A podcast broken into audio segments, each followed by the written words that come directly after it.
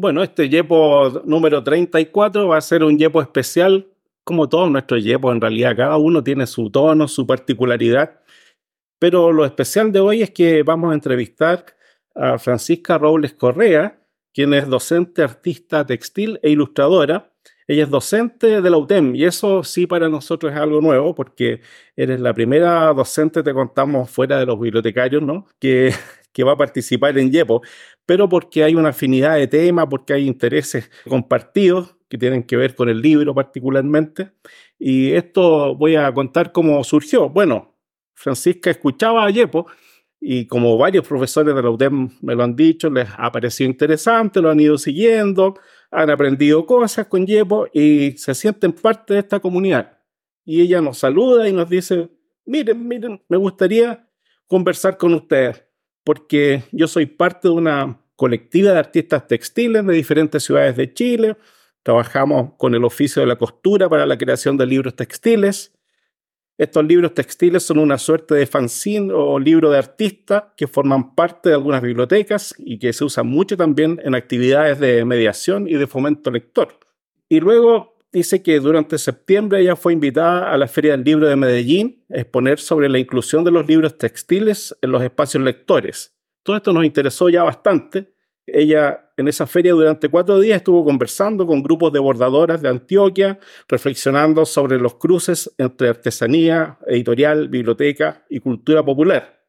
Todo eso a nosotros nos compete porque se asocia a las bibliotecas y estos libros textiles se relacionan claramente con nuestro trabajo también profesional. ¿Cuáles son los aportes del libro textil a los espacios de archivo y lectura? ¿Cuáles serían los desafíos para su interacción? Son preguntas que nos competen y nos interesan mucho. Bueno, Francisca además ha publicado ya al menos tres libros que tienen que ver con este arte textil aplicado. Les vamos a mostrar algo en una foto por ahí. En el 2020 en la colección Marimari y después en el 2016 antes en Víctor, otro libro editado por Quilombo Ediciones y en el 2012 ya hay un antecedente, Boy, que fue su primer libro ilustrado en textil nos mostró este libro, realmente es precioso y nos va a contar hoy día de este proceso. Los recibimos en esta mañana para nosotros con Cristian Cabeza, director del podcast. Hola, buenos días. Muchas gracias por estar aquí. Nos interesa crear este espacio del YEPO y abrirlo también a otras voces. Si uno ve la trayectoria del YEPO, quizás una de las cosas importantes es que nosotros hemos estado aquí con muchas bibliotecarias y bibliotecarios que nos han contado experiencias desde sus distintas realidades. Y hay varios que han hablado de temas que tienen relación con este. El primero, el libro cartonero, pero además de ese, los que tienen que ver con mediación, producción de literatura infantil. Hay temas en los que de una forma u otra estamos participando. Y también en la relación con la comunidad que es algo que hacen las bibliotecas públicas y que está muy bien recogido en estos libros. Por favor, tú cuéntanos desde lo que tú has visto, de lo que has hecho en todos estos años, ¿cómo ves esta relación entre libro, lectura, biblioteca, comunidad? Bueno, muchas gracias por el espacio, porque surgió la idea y aquí estamos conversando. Y, y bueno, yo como artista textil paso últimamente mucho en bibliotecas y en espacios lectores porque me invitan a trabajar temas que tienen que ver con la comunidad. En el fondo, cuando las bibliotecas, según lo que yo he visto con mi experiencia, quieren integrarse a los barrios en los que se emplazan y salen a conocer a los vecinos o los quieren invitar, quieren hacer trabajos en conjunto, siempre aparecen las bordadoras, las textileras. En Chile tenemos una tradición textil la mayoría de las personas, si les preguntamos, se van a acordar que una tía les bordaba algo, les tejía los zapatitos. Hay como una tradición de enseñanza popular respecto al textil que es muy potente. Y esa tradición en los años 70 se transformó, fue muy evidente con las arpilleras, que fueron ilustrando en el fondo con bordados, con patchwork, todo lo que pasaba en la dictadura eh, que no, no aparecía en una prensa oficial, por ejemplo. Y las artilleras quedan como mito en el inconsciente ahí social, que luego en el estallido aparece súper potente y muchas jóvenes se sienten muy reconocidas con ese oficio. Y cuando salen a las marchas o cuando uno ve las marchas del 8M, por ejemplo, yo siempre las veo a ver cuántos textiles van a aparecer Y van las marchas y siempre aparece el textil de alguna manera en una pancarta gigante tipo quilt enorme, o se bordan la ropa, o las capuchas, que también son una representación al final del oficio. Va como tomando muchos referentes sociales, pero aparece también este oficio que es cercano a una mujer artesana. Y es así como las bibliotecas se dan cuenta de, esta cercanía que tienen sus barrios al oficio y vamos haciendo estos nexos de colaboración en los que las veces que yo he participado son con talleres. Hacemos talleres de ilustración textil, se llaman, y llegan personas de diferentes edades, empezamos a trabajar las imágenes, bordar, cuando vamos bordando ya qué quiero contar y ahí aparecen las narrativas y luego se terminan transformando en un libro porque lo cuadernamos como se encuaderna un libro y termina siendo un objeto que pasa a ser parte de la biblioteca. Entonces eh, es como una manifestación que crea libros de forma artesanal muy viva. Y yo he visto, ha sido bien impresionante ver cómo se va renovando para el estallido había arpilleristas que estaban muy impresionados de que ellas seguían bordando temas del 70 de memoria y ahora empezaron con las jóvenes a abordar temas de ese momento que eran importantes, entonces los nombres del recuerdo, los nombres del presente, eh, la unión entre las generaciones y ha sido la, la arpillera chilena también como ha traspasado muchas fronteras en Sudamérica. Y cuando fue a Colombia también darme cuenta que que era un referente muy importante para temas que se están haciendo en biblioteca en Colombia, con la mirada de lo que pasa también acá para el oficio textil en Chile. ¿Cuál fue la experiencia de Colombia, Medellín? Eh, ¿Hay una tradición parecida? Eh, ¿Hay algo que viene de antes? Eh, ¿Hubo una hermandad con ellas? ¿Cómo sentiste tú esa experiencia, ese contacto? En Colombia eh, se está usando mucho el textil para trabajar con mujeres desplazadas, hay mucho desplazamiento por violencia, se ha trabajado en organizaciones de derechos humanos o antropólogas también para llegar a grupos de mujeres. Eh, empezaron a utilizar la herramienta del textil sin ser, por ejemplo, había antropólogas que no eran bordadoras pero para llegar a las mujeres, como ellas también tienen un tema con el textil de fábricas textiles, moda textil, hay mucho conocimiento. Y utilizaron el bordado como herramienta para llegar a la comunidad y para desarrollar un trabajo de resiliencia, de, de desahogo. Entonces, como una mezcla en la que sepan o no el oficio, que por lo general lo saben, ahí en el encuentro se genera comunidad, apoyo y termina este bordado. Y el bordado dice mucho.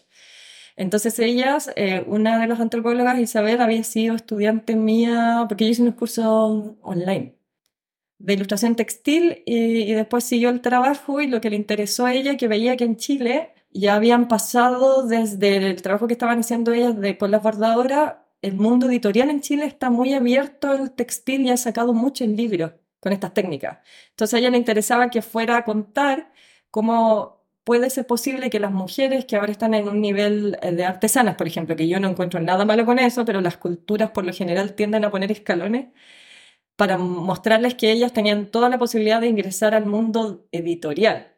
Entonces, si eres artesana, por lo general tienden a, a ese trabajo a mostrarlo como anónimo, pero cuando eres autora de un libro tienes nombre y apellido, por decirlo de alguna manera. Entonces era muy interesante hablar de esos temas, de cómo cuando un oficio artesanal pasa al mundo editorial, que el mundo de los libros puede ser un poco más intelectual, quizás, no sé, se le da más voz todavía a cierto grupo. Y lo bonito de ellas es que eh, lograron que en la fiesta del libro, en la versión 17, les diera un espacio especial al libro textil.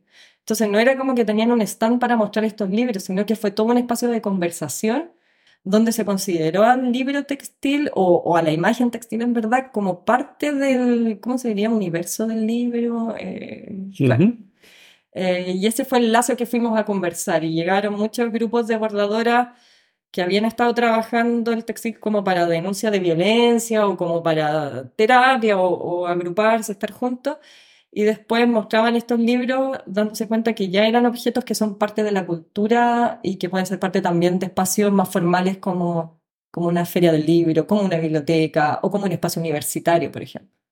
Entonces, lo bonito era que hablábamos sobre la horizontalidad que permite el textil dentro de la cultura que muchas veces es muy de categorías. O por lo menos yo lo veo así. Cuando vimos algunas de las obras que trajiste, también vimos cómo se hace esta transición del libro textil al libro impreso, que en forma de ilustración, y varios de los que trajiste son libros de literatura infantil. Mm. Pero en los relatos que se sugiere que también hay claramente distintos géneros. Es como que puede ser de adulto. ¿Cómo ves tú ese contacto con la literatura infantil? Claro, eh, en verdad Víctor, que es el libro que habla sobre Víctor Jara, mm. no es muy infantil, porque el tema, eh, el texto que está ahí, no, es bastante duro en verdad, pero es un libro ilustrado, claro, y uno cuando trabaja libro ilustrado se suele ver como que fuera infantil, o yo creo que ese es el pie de entrada.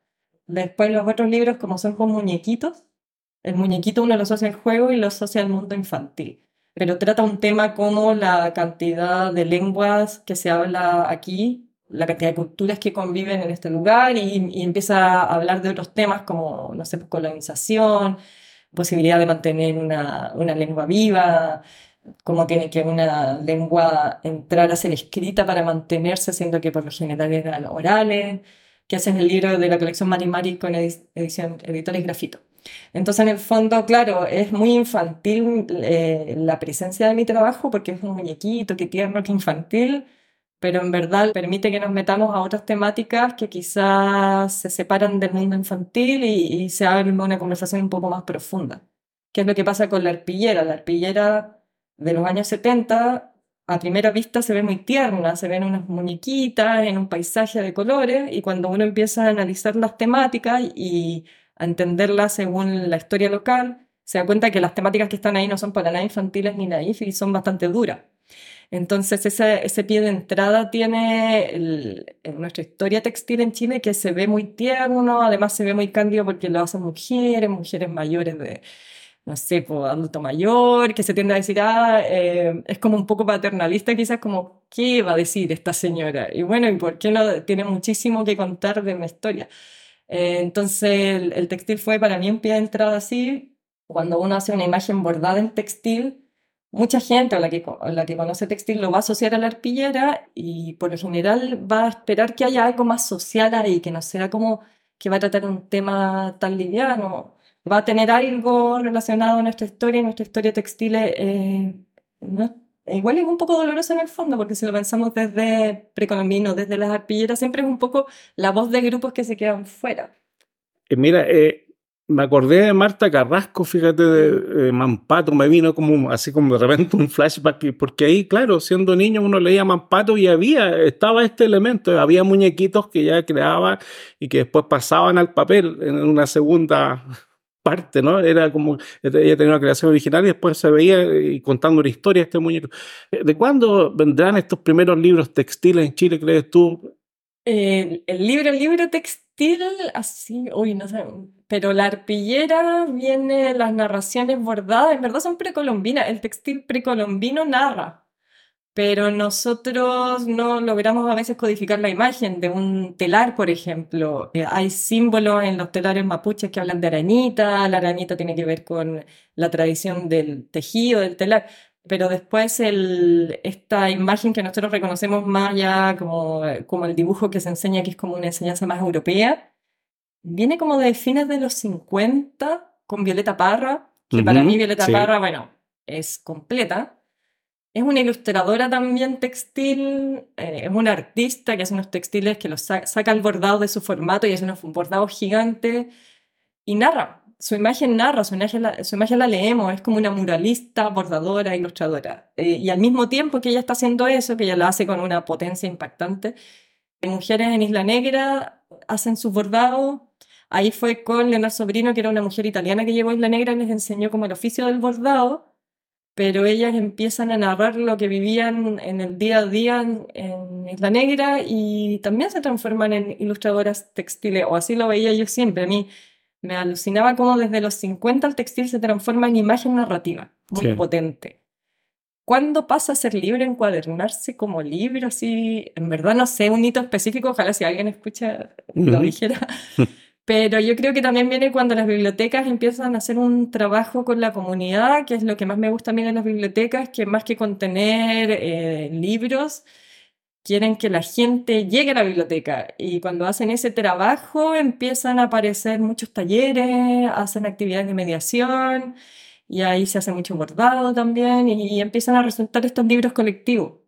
Sobre las actividades que tú ya has realizado y la gente que forma parte de la colectiva, cuéntanos dónde están territorialmente, porque están muy repartidos, es muy interesante cómo eso también refleja la realidad de un Chile más completo que el de Santiago. Claro, en la colectiva estoy yo en Santiago, está eh, Carolina de Colbún, está Renata en Rari, bueno, Colbún y Rari, ellas trabajan juntas en esta agrupación cultural Ayecantú, que hacen muchas actividades culturales enfocadas a la educación. Entonces ellas tienen la fanzinoteca Errante del Maule, que hacen sus fanzines también y libritos cartoneros, y entre eso también meten el textil y tienen como una actividad súper completa relacionada a las culturas con acercamiento a las comunidades. Está María José eh, Durán, que está en Calle Larga, en los Andes, y ahora está terminando un proyecto que se llama Tramar el Caminar, que fueron trabajando también con diferentes grupos de mujeres, viendo el tema de los sensoriet en el textil para hablar de una geografía. Ambas, Colbún y los Andes, el tema de cómo cuando hablamos de una geografía no, hablamos también de las problemáticas de, de, los peligros que viven los entornos naturales o del extractivismo y aparece ahí también el, el tema, siempre aparece lo político en el fondo relacionado a las comunidades y el textil se usa para que manifestar eso de una forma visual. Y también está Anico, ella está en Chobellén, cerca de Peyúgue en Peyúgue hay una agrupación, eh, Manos de María, se llama Manos de María, que son mujeres que después del tsunami tomaron todas las donaciones de ropa que no se estaban utilizando porque llegó una cantidad de ropa enorme que ya no sabían qué hacer con ella y la transformaron en artesanía textil en un inicio. Se consiguieron como una media agua que les dio la municipalidad de emergencia, armaron su taller y uh, se han ido ganando fondos, fondos y ahora tienen muchas máquinas de coser, de la artesanía pasaron a hacer un libro contando su historia sobre el tsunami y ahora ese libro lo van moviendo por escuelas, eh, se transforma como en narradoras educadoras también. Bueno, pero Nico no es de ese grupo, pero vive ahí cerca de ese sector. ¿Y eh, quién más en esta? Ah, y está Daniela Uri, que ella tiene una editorial hermosa de libros textiles que se llama Minar, Ediciones Textiles, hace un trabajo alucinante con el tema del lenguaje, va como desconfigurando el lenguaje y transformando las letras a, a la puntada y va jugando un poco con reflexionando que, de qué es este formato libro que contiene tanta información. Y ella en este momento está en Loncoche. Y bueno, y hay mucha gente más que no es parte de la colectiva, pero está Andre, la Surcida, que está en La Serena, y también están trabajando libros textiles, y muchas personas de norte a sur en Chile arman estos grupos con bordadoras, sacan libros, los envían a otras partes del país, los libros van de gira, de norte a sur, y van contando como un poco lo que está pasando en ese lugar, las del norte le cuentan a los del sur, y, y es muy bonito en verdad lo que ha ido pasando. Y como los libros son, como ven acá, blanditos, texturados, la gente se acerca, no, no se ve como un libro tan serio, y entonces, por lo general, la gente se acerca a tocarlo. Y ahí empiezan a pasar las cosas como de conversación. Hay personas que son libros, así como, como en Fahrenheit 451, que encarnan, encarnan el libro. Y nos contaste tú antes de una narradora de Valparaíso, pues. Sí, ella no forma parte de la colectiva, eh, pero ella hace un trabajo, es Vicky Silva, Cuentos con Faldón, se llama su trabajo. Ella es narradora, oral y se transforma en un libro, como dices tú, y se viste de su ropa, son las páginas del libro, de los bolsillos saca personaje, abre la falda y va transformando en, en un mar, en una montaña, y ahí va contando las historias. Y también está Chascona cuentista, Castora cuentista, también muchas mujeres que son cuentacuentos, que acá hay una escuela de cuentacuentos muy potente también en Chile que rescatan la oralidad eh, y utilizan también el textil, los muñequitos, el libro textil, la ropa como soporte para ir contando estas historias. Y ahí también genera un acercamiento porque cuando aparecen muñequitos se acercan los niños, se acercan las mujeres, se acercan adultos también y, y empieza como, ay, mi abuelita hacía esto, y me acuerdo cuando abordaban esto, yo tenía un vestidito y, y bueno, ahí se ve que es una historia viva, que tiene mucho más para contar. Es como un golpe directo al inconsciente, así Sí, como que totalmente. Si uno ve el muñequito, no hay les mediación. viene como una Claro. nostalgia inmediata. Claro, el títere es esa sentir Claro, algo, algo un de- alma en algo. Y también esa sensación de, ah, yo también puedo hacerlo, ¿por qué no lo he hecho? Pasa también muchísimo, como alguien ve y dice, bueno, voy a regalarle a la hija que van a hacer de mi amiga, le voy a hacer yo el libro. Entonces todos se transforman un poco en hacedores de libros. Comentábamos también antes, hablando sobre el libro cartonero, que hay un interés respecto de este libro, y estoy seguro que de este también, en, por ejemplo, en Estados Unidos, como que se ve como una manifestación muy propia de América Latina. Bueno, hablamos sobre el origen del libro cartonero, claramente hay una afinidad.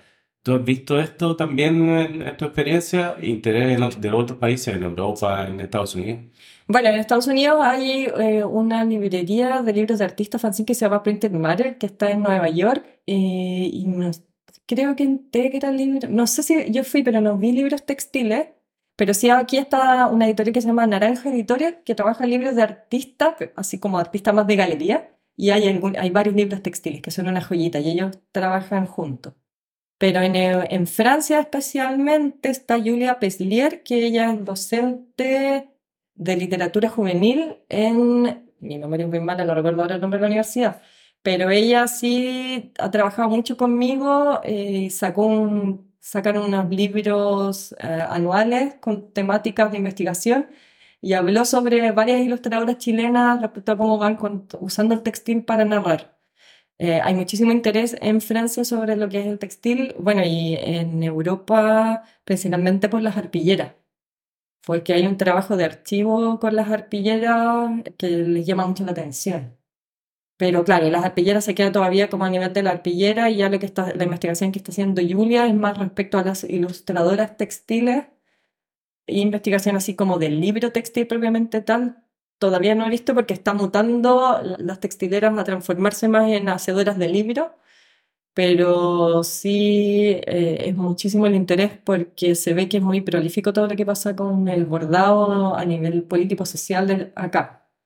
Bueno, y en Colombia también les interesaba muchísimo. Chile es bastante referente, según lo que vi, en temas de cultura y de libro.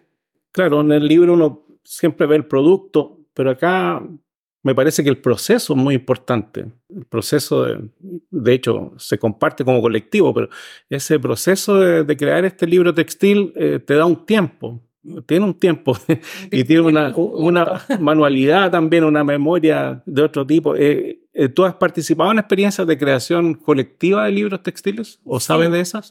En la, yo en las bibliotecas, porque cuando voy a las ferias de libro o a las bibliotecas, por lo general hacemos libros colectivos, porque como es lento, eh, se trabaja cada una una página y luego se unen y, logramos terminar el libro como a tiempo. Y la, nuestra colectiva en verdad se une por eso, porque todas teníamos libritos, pero el proceso es tan lento que en un año uno no alcanza a tener una cantidad de objetos como para mostrar. La muestra como que siempre, claro, requiere como este punto final. Entonces, cuando decidimos unirnos en la colectiva, que fue a fines del año pasado, pudimos ahí participar en ferias del libro o hacer una exposición porque juntas hacíamos como la fuerza, porque en el fondo yo pasé todo el año pasado armando una biblioteca textil, con biblioteca te digo que lo, eh, habré hecho 12 libros. Y ya los envié a destino, que era en Tirúa, y ya no los tengo. Y el tiempo no me da como para hacer otros libros más. Igual hay, hay artistas que son así, a mí me impresiona la velocidad que tienen, pero por lo general el textil es colectivo por, por los ritmos, porque además ponen en cuestión eh, que a veces nos tenemos que estar apurando mucho para demostrar. Y en el fondo el textil es bastante lento y en ese espacio de bordado es mucho más rico si estás con alguien, a, estar sola. Y en ese espacio de, colectividad pasan muchísimas cosas muy importantes.